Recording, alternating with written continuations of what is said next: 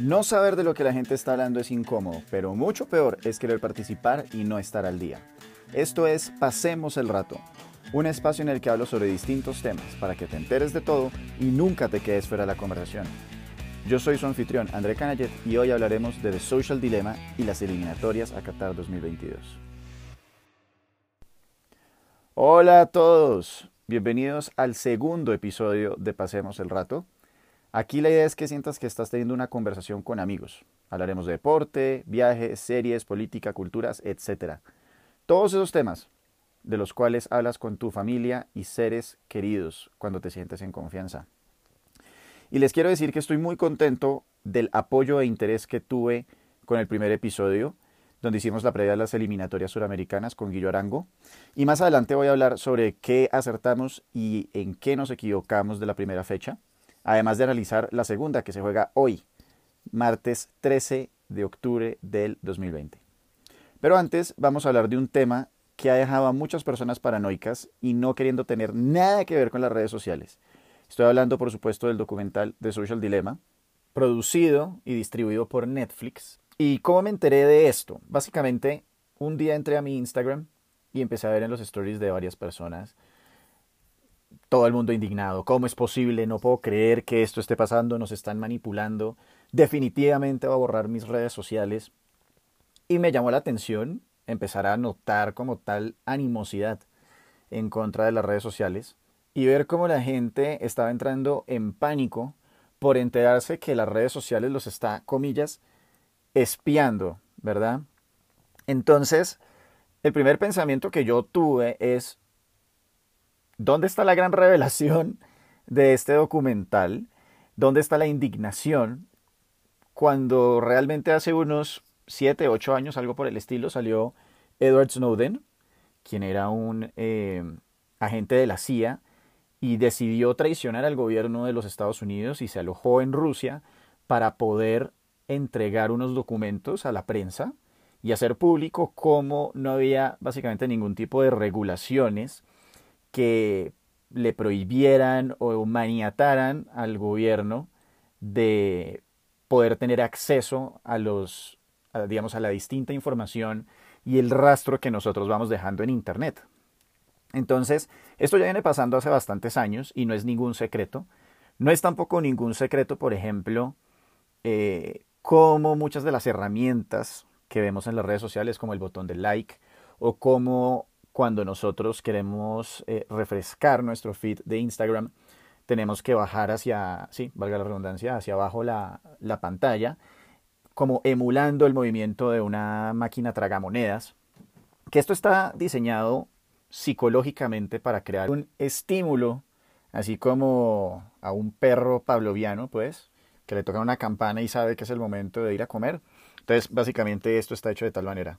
Es como yo bajo la pantalla y sé que voy a obtener una sorpresa. No sé exactamente qué es lo que va a venir, no sé qué tipo de contenido es el que viene, solamente sé que va a venir algo y eso me va a causar algún tipo de efecto psicológico que me mantiene refrescando constantemente, digamos en este caso mi Instagram, para que yo me mantenga más tiempo en la plataforma.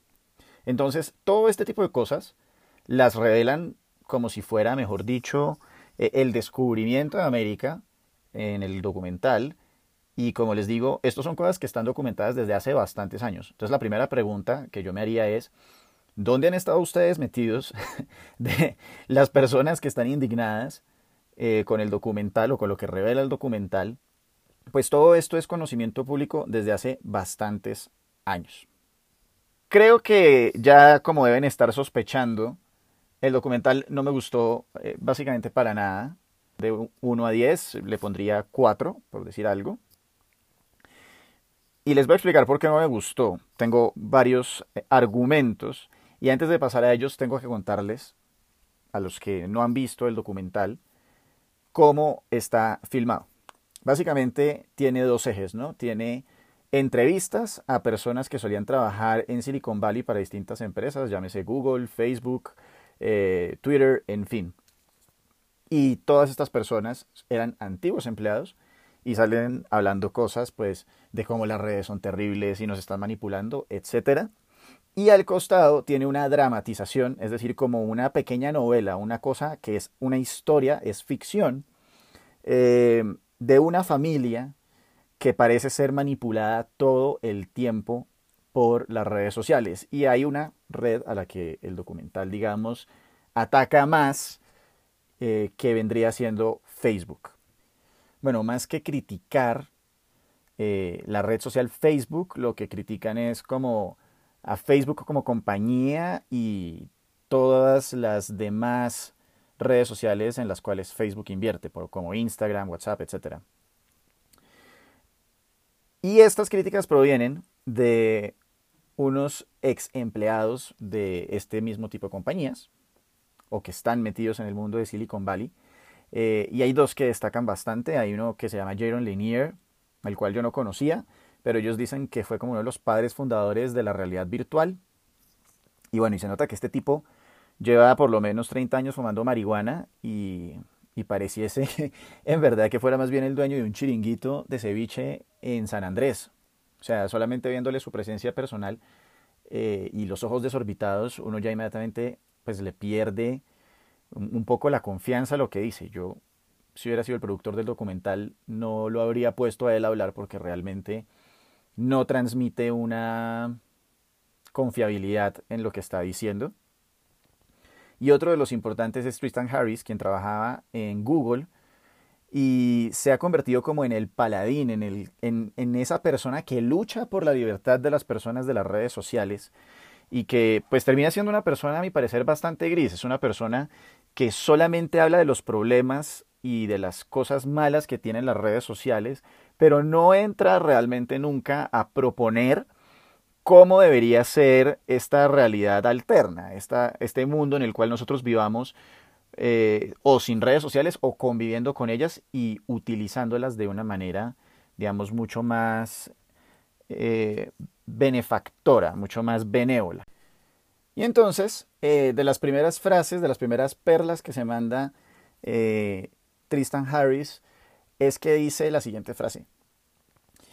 Si no pagas por un producto, significa que el producto eres tú, ¿verdad? Y esto ya de una empieza a mostrarnos un poco la cuál es la agenda que tiene este documental. Es ya de entrada, más o menos minutos siete y medio, nos están diciendo que nos están manipulando, que nosotros somos unas eh, víctimas, somos unos corderitos a los que nos están llevando de la mano al matadero.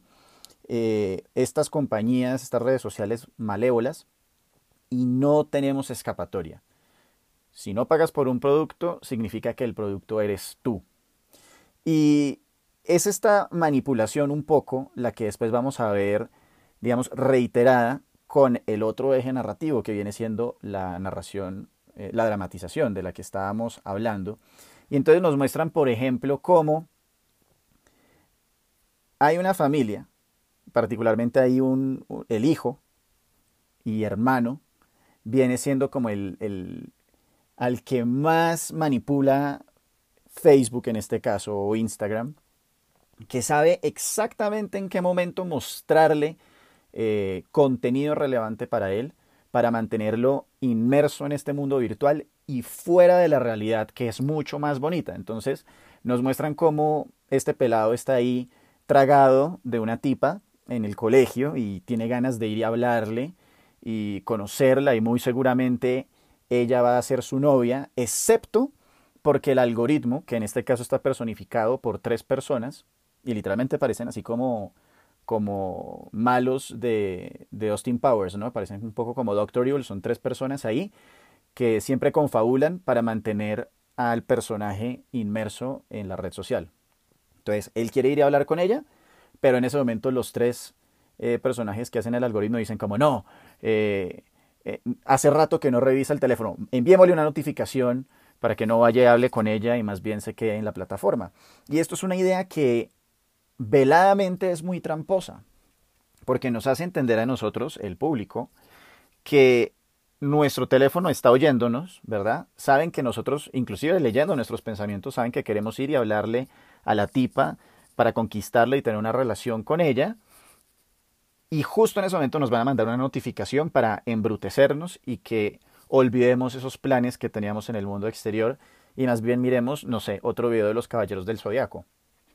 Entonces, lo primero que hay que entender es que el algoritmo es matemático, no tiene agencia, eh, no está planificando que nosotros nos quedemos adentro. Lo que el algoritmo sí hace es que analiza qué contenido nosotros eh, consumimos y luego, en el momento en el que nosotros, por nuestra propia voluntad, entramos nuevamente a la red social, pues nos muestra más de lo mismo.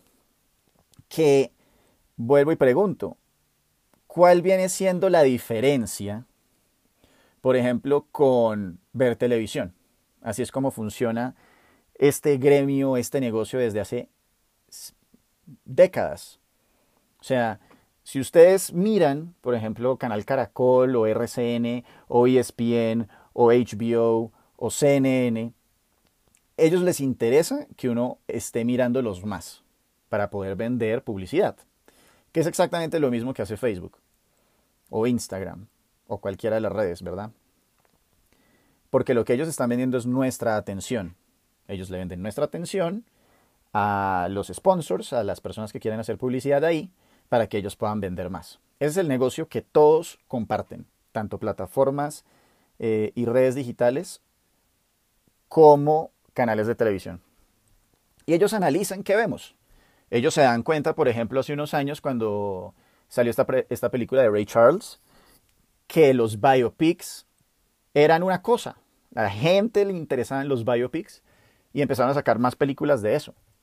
Empezaron a sacar telenovelas de eso. Entonces pasamos de ver Paquita Gallego y Café con Aroma Mujer, etcétera, a ver la Selección Colombia, un biopic de los jugadores de la Selección Colombia. Y esto mismo, eh, Héctor Lavoe creo que era, bueno, en fin, una cantidad de cosas así suceden. Eso hacemos como seres humanos. Nosotros miramos qué quiere ver la gente y le damos más de eso para que consuman más. Y el documental hace o intenta hacer parecer como que las redes sociales están haciendo esto ahorita, pero olviden que se lleva haciendo pues básicamente toda la vida. Bueno, entonces, obviamente hay una cantidad de cosas que, digamos, son problemáticas, que yo reconozco que están en las redes sociales. Sé que hay una potencial adicción a ellas. Sé, por ejemplo, que también se divulgan mucho los famosos fake news, noticias falsas. Eh, y, y, hay una distorsión, digamos, importante de, de qué vendría siendo la verdad y la realidad. Y la gente tiende a ser irresponsable y compartir mm, cosas que parecen pequeñas, pero que el día de mañana tienen unas consecuencias muy grandes. Entonces, obviamente, el documental ataca muy fuerte aquí a las plataformas eh, y redes sociales, pero hacen parecer como que es culpa de las redes sociales que las personas estén inmersas en su teléfono todo el día y o que estén divulgando contenido problemático, ¿verdad? Pero esto lleva pasando nuevamente también toda la vida. Todos sabíamos, por ejemplo, que había ciertos canales que preferían eh, a cierto candidato político o a cierto tipo de negocios, porque a fin de cuentas, muchas veces los grandes empresarios y los partidos políticos han tenido un canal de televisión o medios de comunicación a su servicio. Esto es una cosa que viene pasando toda la vida. Entonces, me parece muy tramposo por parte del documental que le estén haciendo creer a las personas que todos los males que están pasando en este momento en el mundo son culpa única y exclusivamente de Facebook y su sombrilla de compañías, ¿no? Es como el mundo estaba perfecto hasta el 2005-2007 y de en adelante fue que todo se fue para el carajo. Lo cual pues es una absoluta falsedad. Y este es el punto que me parece que es el neurálgico por el cual me parece un terrible documental.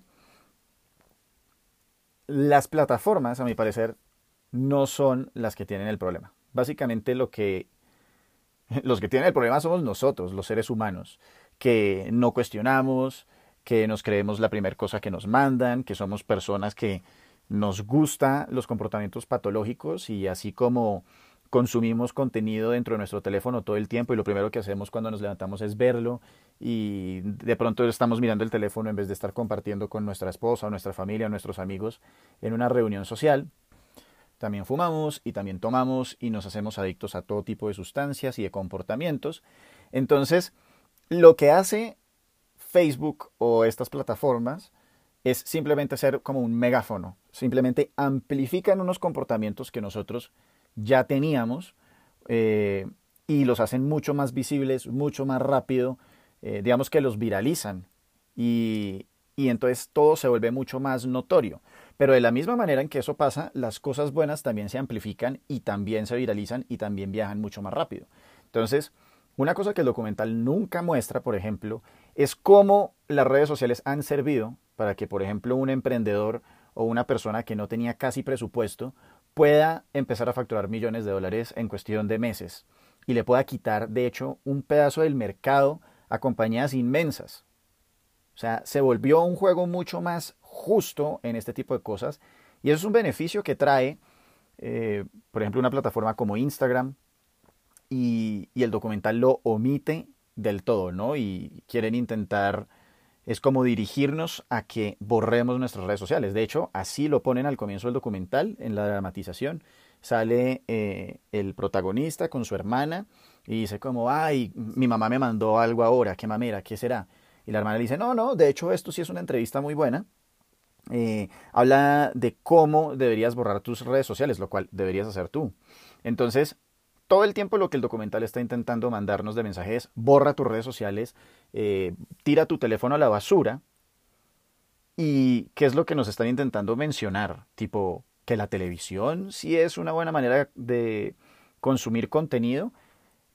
Eso es exactamente lo que creo que quieren lograr. Porque recordemos que esto está producido y distribuido por Netflix. ¿Que, ¿Qué quieren ellos? Que ustedes vean más contenido del que les gusta y se mantengan viendo Netflix para cobrarles más suscripciones. Entonces, ¿en qué difiere el, digamos, el modelo malvado y perverso que dicen que tiene Facebook y Instagram contra el de Netflix? Es una cosa que es contradictoria y que obviamente ellos manejan de una manera muy, muy cuidadosa para que nosotros lleguemos a la conclusión de, wow, las redes sociales son lo peor, eh, la mejor manera de pasar mi tiempo libre y de consumir contenido es a través de Netflix. Ahora, volviendo un poco al tema de los fake news y de hacer que la gente cambie de opinión, etcétera, ¿no? Es como, ah, por culpa de las redes sociales, eh, es que esos mamertos o esos fascistas se montaron al poder. Esto es algo que todos los seres humanos intentamos hacer a nuestra propia escala, ¿no? Nosotros vamos a veces a una reunión con amigos y alguien toca un tema de política o algo por el estilo, e inclusive ni siquiera tiene que ser de política, puede ser de fútbol, puede ser, eh, como estamos haciendo en este momento, una opinión de una película, y todos tenemos nuestras opiniones y nuestros puntos de vista y queremos conquistar el del otro, ¿no? No, que Social Dilemma es lo máximo, no, de Social Dilemma es lo peor, y empieza a crearse una discusión alrededor, y obviamente todos vamos a buscar como ese algoritmo traer las mejores evidencias que confirmen lo que nosotros estamos diciendo y que destruyan el argumento del contrario. Entonces, lo que está en el corazón de este problema es básicamente la naturaleza humana. ¿Y eso cómo se arregla? Pues creo que no hay una solución porque a fin de cuentas así es como funciona el mundo, así es como funcionamos nosotros y hay que aceptarlo. Y, por eso es que además el documental no llega a una conclusión de decir, no, esto está mal, pero la alternativa es esta. Y esto es lo que hay que hacer. Entonces, por ejemplo, eh, uno de esos problemas vendría siendo, ahorita hay muchos padres que se preguntan si deberían poner un límite de edad para que sus hijos eh, utilicen redes sociales y qué tales. Yo creería, por ejemplo, y el documental nunca menciona esto, que el tema no es de restricción, no es de no, no utilices las redes sociales eh, una hora de teléfono al día, etcétera, sino es más bien un tema educativo que además empieza en las casas, tipo enseñarles a entender que si alguien le manda un video diciendo que X candidato político es lo máximo, por tal y tal argumento, invitarlo a que vaya y mire el punto de vista de otra persona y que compare y coteje y llegue a su propia conclusión entonces, creo que este tipo de cosas es donde el documental se queda tremendamente corto. Nunca llegan y dicen, este es el problema y debería intentarse explorar tal y tal cosa. Simplemente es, el problema es este y la solución es borra la aplicación de tu teléfono y adiós a las redes sociales. Otro de los grandes, eh, de las grandes opresiones que yo tengo es con el título, ¿no? Se llama The Social Dilemma, pero ¿dónde está el dilema? Porque ellos en ningún lugar, eh, como dije, mencionan los pros de, de, estas redes sociales, porque eso es lo que causa el dilema, ¿no? Es como, wow, sí, eh, todo esto está yéndose para el carajo por las redes sociales, pero hay otros tantos beneficios que, ¿qué hacemos? Entonces se queda demasiado corto. Me parece que el tema da para mucho. O sea, hay mucha tela de donde cortar. Y esto pudo haber sido fácilmente un, una serie de 8 o 10 capítulos en los cuales se dedicaban a explorar tema por tema, ¿no? El de fake news, eh, pornografía infantil, eh, crecimiento de empresas, bueno, una cantidad de cosas y haberlos diseccionado uno por uno pero la verdad que se sintió muy liviano eh, la manera en la que trataron todo el tema. Otra de las perlas y cosas maravillosas que dice Tristan Harris es eh, que él compara la tecnología de Facebook y de las redes sociales con la de la bicicleta, ¿no? Hace un paralelo en el cual dice, cuando se creó la bicicleta nadie se puso bravo y nadie dijo como, uy, eh, hemos arruinado la raza humana porque no preveímos que pudiese pasar tal uso con ella, ¿no? Y en cambio, las redes sociales y Facebook sí tienen como esa capacidad y esa agencia de exigirte cosas, de utilizar tu psicología contra ti mismo. Y yo no creo que tenga que ver nuevamente con la herramienta Facebook como tal, sino con cómo lo utiliza la gente. Ahí para prestar el argumento que utiliza la eh, Asociación Nacional de Rifles en Estados Unidos, la NRA, eh, un arma en las manos de una persona buena es una buena cosa, pero un arma en las manos de una mala persona es una mala cosa. Entonces, este es una de las cosas que está en el centro del debate, sobre todo por cómo ha sido utilizado eh, el algoritmo y el sistema de propagación de noticias y de argumentos políticos para hacer o motivar o comillas manipular a personas para que o no voten o voten a favor de uno o voten en contra de otra persona y inundando el ambiente con una cantidad de argumentos que no necesariamente son correctos. Y que entiendo por qué causa la indignación porque obviamente en, cuando hay algo que tiene tanta importancia a una escala mundial y social eh, pues solamente todos quisiéramos que fuera como unas elecciones justas y que no hubo triquiñuelas ni nada por el estilo. Pero nuevamente, el problema no es Facebook, el problema es que hay personas que entendieron que aquí hay una máquina de propagación de información y la saben utilizar. Pero nuevamente, ¿cuál será la solución? Usted aprender a manejarlas como candidato opositor o como persona que quiere, comillas, hacer el bien, utilizarlas mejor que los demás. Solamente que, vuelvo y repito, esto es como cuando uno está en la sala hablando de política y somos ocho gatos y estamos buscando que los otros seis que no piensan como yo cambien de su parecer. En este caso, pues estamos pasando de ocho gatos a 12 millones de personas o 100 mil personas o lo que sea. Una, una masa, digamos, mucho más crítica eh, por la cual puede volar la información mucho más rápido, ¿no? Además que decir que compararlo con la bicicleta, ¿no? Que se volvió como este instrumento, esta, este arquetipo de un artículo, de un objeto que representa todo lo bueno, porque el que monta en bicicleta no está dañando el ambiente, es súper consciente, hace ejercicio. También se me ocurre una cantidad de personas que utilizan una bicicleta para robarse cosas. Entonces, obviamente entiendo que se pueda argumentar que un ladrón en bicicleta no es tan grave como un partido político con hackers propagando la agenda que tienen, pero el argumento que dice Tristan Harris me parece, digamos, bastante, no sé si decir falso, pero sí por lo menos es truculento y guía a las personas a llegar a una conclusión que sí es falsa. Lo que me lleva a hablar de uno de los puntos centrales, que es Facebook y la verdad, o qué vendría siendo la verdad. Básicamente, muchas personas están preocupadas porque las redes sociales ayudan a desinformar muchísimo, ayudan a propagar ideas eh, disparatadas o cosas que no tienen un sustento muy fuerte, ¿no? Entonces, para darles un ejemplo, tomemos el descubrimiento de América. Si yo fuera, por ejemplo, o alguno de ustedes fuera, a quién quiere ser millonario y les hicieran la pregunta, ¿quién descubrió América? Y les pusieran A, Cristóbal Colón, B, eh, Américo Vespucio, C, ahorita no recuerdo cómo es que se llama el tipo, pero bueno, los vikingos y D, Diomedes Díaz. Básicamente todos podríamos estar de acuerdo en que la opción D de Diomedes Díaz sería falsa. Él no descubrió América. Pero entre las otras tres tendríamos un gran problema, porque hay unas personas que bajo una convención social dicen que Cristóbal Colón fue el que descubrió América porque fue, digamos, el primero que la avistó con todo y que él creía que estaba yendo a la India. Y el que realmente la descubrió conceptualmente y dijo, esto es un nuevo continente, fue Américo Vespucio. Por eso es que América se llama América.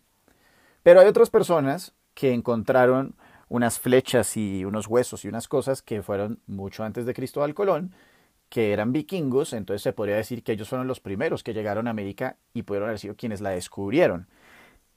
¿Cómo llegamos nosotros a decir que hoy, por ejemplo, ayer que fue Día de la Raza, el 12 de octubre de 1492 Cristóbal Colón descubrió América? Fue porque unas personas que tomaron esta historia y la propagaron más y es como la más aceptada. Entonces fíjense que, digamos, el tema de acertar la verdad es como, como jugar dardos. Objetivamente, en algún lugar hay una cosa que es cierta, que vendría siendo el, el, el bullseye, ¿no? El blanco.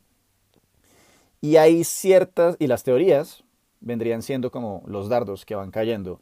Y hay unas que se van a acercar más a esa diana y otras que van a estar más lejos.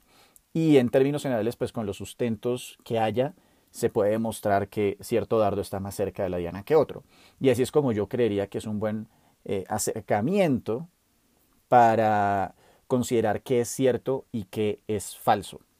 Pero esto poco o nada tiene que ver con que Facebook haga que estemos más desinformados o seamos más idiotas o no sepamos cuál es la verdad eh, o la humanidad esté más en decadencia. Esto simplemente, como dije anteriormente, Facebook está creando como ese caldo de cultivo para que las personas que no se documentan, que no investigan, que no son curiosas, que no preguntan cosas y no tienen un pensamiento crítico, no logren discernir cuál es el dardo que está más cerca de la diana de la verdad.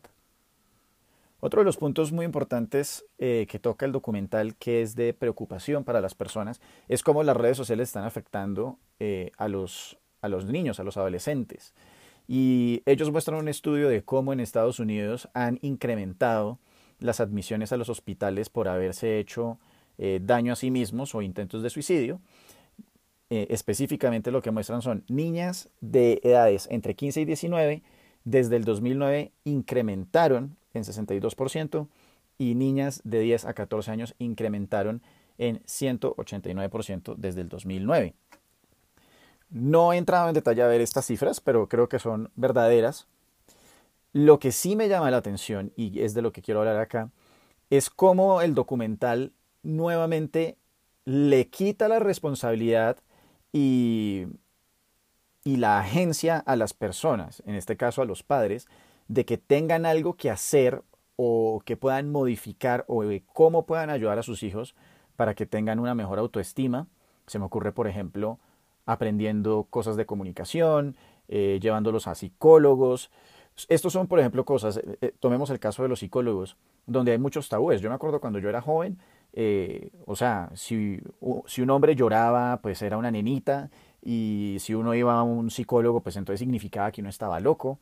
Y si este tipo de pensamientos siguen existiendo ahorita, que estoy bastante seguro que prevalecen aún en, una, en un buen porcentaje, pues obviamente los niños se quedan luchando contra una imagen y contra una información que no necesariamente están dispuestos a o no tienen las herramientas para digerir suficientemente bien y termina pasando cosas, pues sí, casos como estos que dijimos de incrementos de suicidio.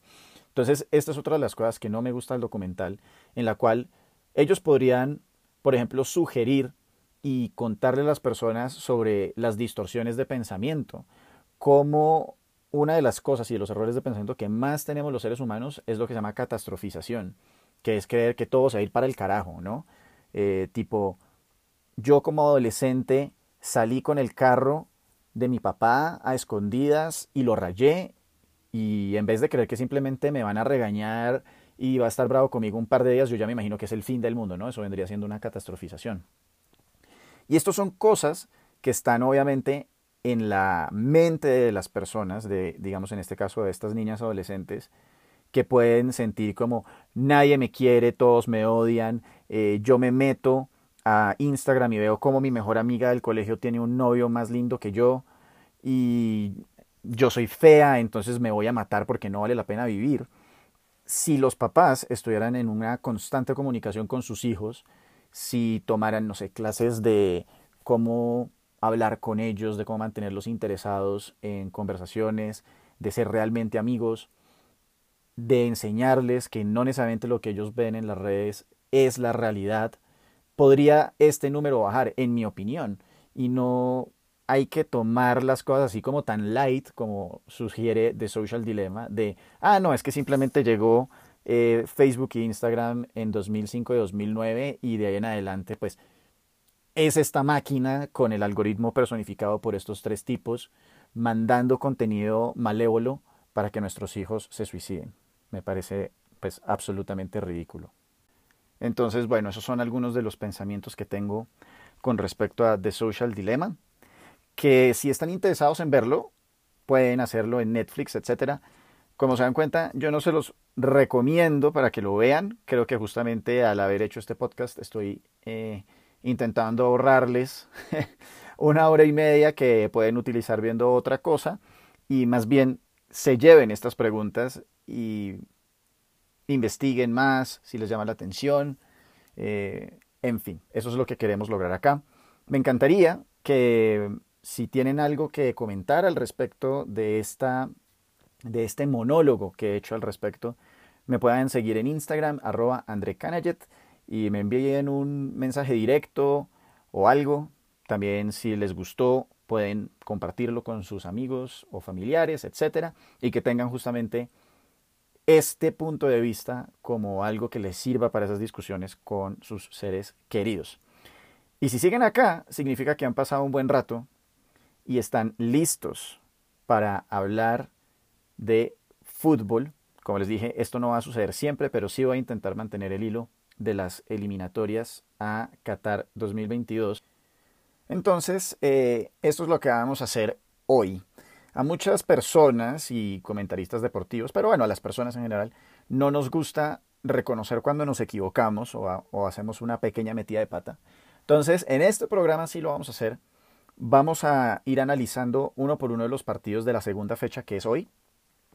Entonces, para que sepan, esto lo estoy grabando antes de que comience el primer partido de Argentina-Bolivia. Y voy a decir en qué acerté y en qué me equivoqué si es que hubo alguna de esas cosas en, con respecto a lo que hablamos en el episodio anterior. Entonces, sin más preámbulos, aquí vamos. Segunda fecha de eliminatorias de la Conmebol a Qatar 2022. Empezamos hoy con Argentina y Bolivia. ¿En qué tuve razón? Argentina se vio muy escuálido, no engranó, dejaron a Ecuador que se fuera creciendo, eh, le metieron un gol a los 12 minutos con de penalti eh, de Leo Messi, pero se les olvidó atacar. No sé si Leonel Scaloni como técnico, como yo dije en el episodio pasado, no tiene necesariamente la autoridad, los pergaminos, eh, si le faltan conceptos tácticos, pero Argentina se vio muy escualido. La prensa argentina está que los mataba de haber ganado por la mínima. Ecuador se fue creciendo poco a poco, gracias justamente al ver que Argentina como que no les quería meter más goles. Y en eso tuve razón. Bolivia. Cambio de nómina. Cambio de nómina. Bolivia desde hace bastantes años eh, viene aplicando esta estrategia de, digamos, mandar unos corderos eh, a sacrificio a la primera fecha, que usualmente les toca con Brasil en Brasil. Esta vez se iba a cambiar el calendario, pero igual les tocó allá. Y enviaron a, pues sí, juveniles, suplentes, a que se los devoraran. Así fue. Y cambian de nómina para el partido de hoy en La Paz. Entonces, hoy vamos a ver realmente cuál es la verdadera Bolivia, cuál es ese equipo que va a entrenar César Farías. Yo espero que haya ser un partido muy complicado. Eh, Argentina, como dije anteriormente, no convenció. Ya Bolivia le ha ganado en otras ocasiones por goleada. Hay un 6-1, un 6-0, si mal no me acuerdo. Y mm, Argentina le tiene pavor a la altura. Yo creo que este partido va a quedar 1-1 y vamos a ver que Bolivia va a ser un poco más difícil de lo que todos estábamos esperando. Creo que además de las pocas localías que sí se van a hacer respetar o hacerse respetar un poco más, ahora que no hay público por el futuro próximo, es obviamente la de La Paz y sus 3.600 metros eh, en Bolivia y la del el siguiente partido que es la de Quito. Ecuador se hace muy fuerte eh, jugando de local. Ahí es donde ellos explotan su velocidad, su vértigo, su destreza física y creo que es una plaza muy difícil. Yo creo que es probablemente la plaza más difícil de todas, más que La Paz. Veo a Ecuador muy bien parado para este segundo partido, que es una de las cosas en las cuales siento que acerté. Veo que es un candidato plausible para ir al repechaje y acá estoy pues obviamente haciéndoles mucha barra para que me hagan quedar bien. ¿En qué me equivoqué? Siento que Uruguay fue un poquito más eh, débil de lo que me estaba esperando. Creo que de pronto algunas de sus estrellas principales están envejeciendo y las que están eh, empezando a brotar todavía están muy temprano en el proceso. Yo creo que a medida que vaya avanzando la eliminatoria van a, a subir mucho más. Me encanta Lucas Torreira de mi Arsenal del Alma. Pero, pero creo que ese debut no fue el que estábamos esperando. Así que para el partido de hoy, ya pasó en las eliminatorias pasadas que Ecuador le ganó 2 a 1 a Uruguay. Yo voy a esperar un 1-0 a favor de Ecuador. Sorpresa en Quito. Otra de las cosas en las que me equivoqué, y esta es divertida, fue que hablé muy bien de un jugador que ni siquiera convocaron, que se llama Fidel Martínez, de la selección ecuatoriana. Eh, espero que lo convoquen en el futuro, pero bueno, sí, ahí claramente estuve equivocado. Y hablando de equivocaciones, siguiente partido, Venezuela contra Paraguay. No me pude haber equivocado más con respecto a Venezuela en que iba a ser un partido agónico para Colombia. O sea, creo que es la selección más floja venezolana que he visto, o por lo menos ha sido el peor partido venezolano que he visto en más o menos 20 años. Se dejaron pasar absolutamente por encima. Fue una cosa espantosa. Eh, ¿En qué acerté? José Peseiro pareció no tener idea de a qué estaba jugando o a qué debería jugar la selección venezolana. Se la dejaron muy fácil a Colombia. Eh, Paraguay, acertamos, de hecho esto vino más por Guillo, pero acertamos en que la selección paraguaya sigue dejando escapar puntos de local. Tenían un partido con un rival directo que es Perú y se dejaron sacar ventaja, luego pelearon ahí a lo paraguayo, sacaron la garra, metieron dos goles de, balón parado, pero volvieron y se desconcentraron y se dejaron sacar el 2-2 agónico en el 85. Noto que tiene cosas interesantes la selección paraguaya, como dijimos la vez pasada, pero creo que van a tener que ir creciendo, porque por lo pronto no han demostrado que han superado las dificultades de las eliminatorias pasadas eh, adicional a Venezuela, muy flojo Wilker Fariñez, o sea, me decepcionó. Yo creo que él es un gran arquero, pero se le notó que no está jugando consistentemente. Dos de los goles fueron todos suyos y de milagro no le entraron otros dos, específicamente ese que fue el remate de Lerma, que se le fue de las manos y pegó en el palo. Para este partido, yo creo que Paraguay va a rebotar y creo que van a ganar convincentemente, le van a ganar 3 a 0 a Venezuela de visitante. Perú-Brasil. ¿En qué estuvo en lo correcto André Carrillo? Hablamos muy bien de André Carrillo, mi tocayo. Eh, yo tengo una discusión desde hace unos años con mi hermano que a él le encantaba eh, Cristian Cueva, creo que es que se llama el otro extremo, y yo siempre fui fan de André y la verdad que no me decepcionó, marcó los dos goles. Eh, puede que sea esa arma que, que reemplace la cuota de gol de Pablo Guerrero. Creería que no, porque pues por la posición en la que juega, él no, no es un delantero central así depredador de área como lo es eh, Pablo Guerrero. Creo que él es más como un jugador auxiliar, que en este caso auxilió bastante bien y juega muy muy bien. Creo que a Perú se le va a seguir haciendo muy difícil eh, las eliminatorias de aquí en adelante con el recambio. Van a jugar bien, van a ser difíciles, pero creo que me reitero en que no creo que vayan a clasificar. Eso sí, felicitaciones por ese empate también logrado en Paraguay. Pero juegan eh, con Brasil, en el cual tuve una pequeña equivocación y es que hablé de Alex Teles como el lateral eh, izquierdo titular y por lo menos en el partido contra Bolivia fue Renan Lodi de eh, el Atlético de Madrid, que jugó bastante bien. Estuve en lo correcto en que Brasil está bueno, pero estuve en lo, o sea, creo que me equivoqué en subestimar lo bueno que están. Creo que este equipo está como una aplanadora. Creo que si siguen a este ritmo pueden ser claramente uno de los favoritos, no solamente históricos, sino un favorito de verdad para ganar el Mundial del 2022 si las cosas siguen como van. Eh, Perú creo que le jugará duro a Brasil, intentarán lo mejor, pero creo que se van a llevar un 2 a 0 en contra. Gana Brasil 2-0 como visitante. Y finalmente el partido del que la gran mayoría de los que oímos este podcast eh, queremos saber y es por supuesto Colombia-Chile. ¿En qué acerté? Yo le pregunté a Guillo Arango antes del partido si consideraba que Falcao iba a ser el titular o de pronto iban a poner de titular a Duan Zapata. Eso fue exactamente lo que pasó. Eh, Carlos Queiroz formó con Duan en punta, cosa que me alegra muchísimo. Por número uno, pues por Duan. Y número dos, porque yo siendo hincha de la Sampdoria, he crecido queriendo mucho a ese jugador. Me parece que además cumplió, marcó el primer gol, jugó bastante bien. Eh, ¿Qué más? Eh, estuvimos en lo correcto también pregunté quién sería el lateral izquierdo. Pensábamos que iba a ser Frank Fabra, pero eh, terminó Carlos Queiroz formando con Johan Mojica, quien lo hizo bien y va a tener que jugar bastante bien en este segundo partido contra Chile. ¿En qué acertamos también? Creo que Colombia fue un poco el equipo que esperábamos.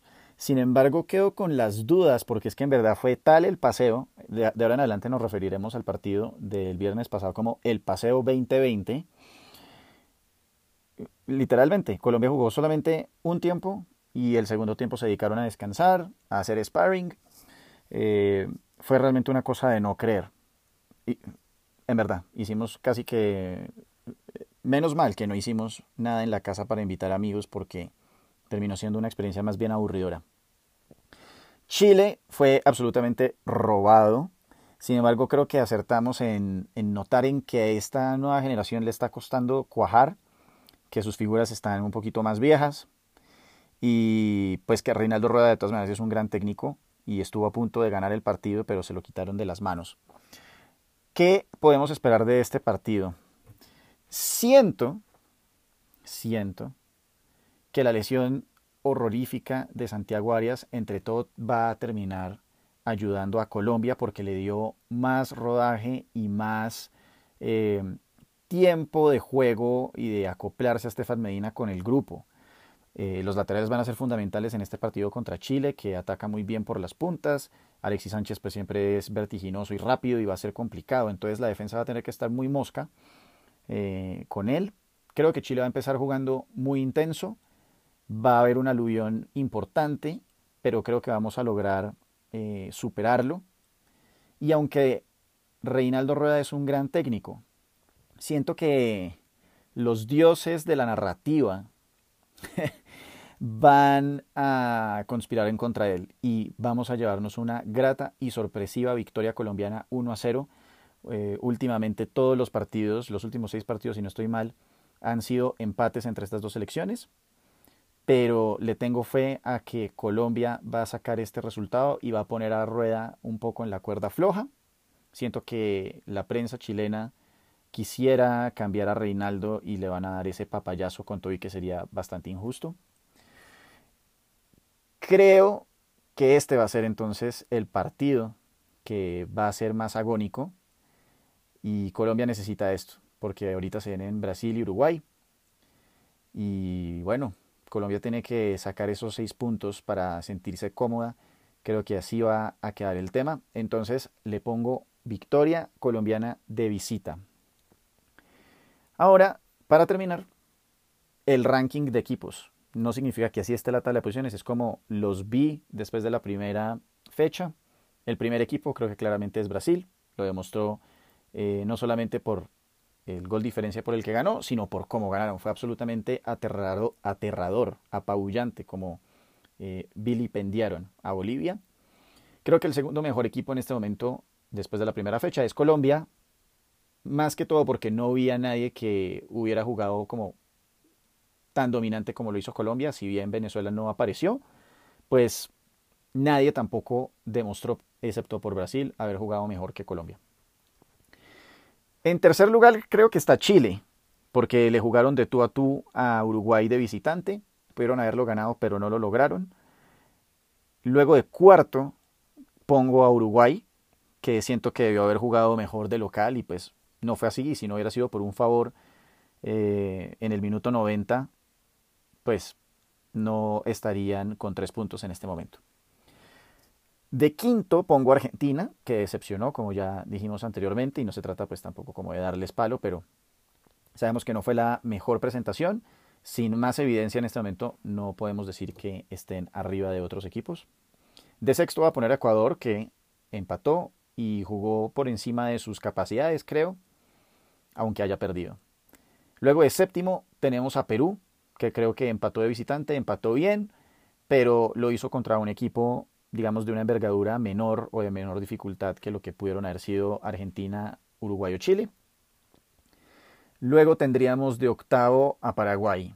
Exactamente lo mismo que Perú, pero al revés. Ellos están de locales, tienen la responsabilidad de ganar y se dejaron empatar el partido. De noveno, voy a poner a Bolivia, porque es que en verdad lo de Venezuela fue horrible. O sea, Bolivia por lo menos dijo, no, es que vamos a perder este partido a propósito con Brasil. Y era Brasil. Pero por eso serían novenos. Y finalmente, pues Venezuela, creo que ya también he dado bastante lata eh, de lo que pasó en esta fecha. Así que después del primer partido, ubico a Venezuela en la última casilla de talento. Bueno, eso fue todo por hoy y si se quedaron hasta este momento significa que pasaron un buen rato. Les agradezco su atención y espero que compartan este podcast con alguien al que le pueda interesar. Estén pendientes, suscríbanse al canal y pueden seguirme por Anchor, Apple Music o Spotify para estar siempre al día hablando de los temas más relevantes y actuales que tengamos. Nos pillamos. Gracias por pasar el mejor de los ratos conmigo. Puedes encontrarme en Instagram, arroba André y seguir el programa por Spotify, Anchor y Apple Music.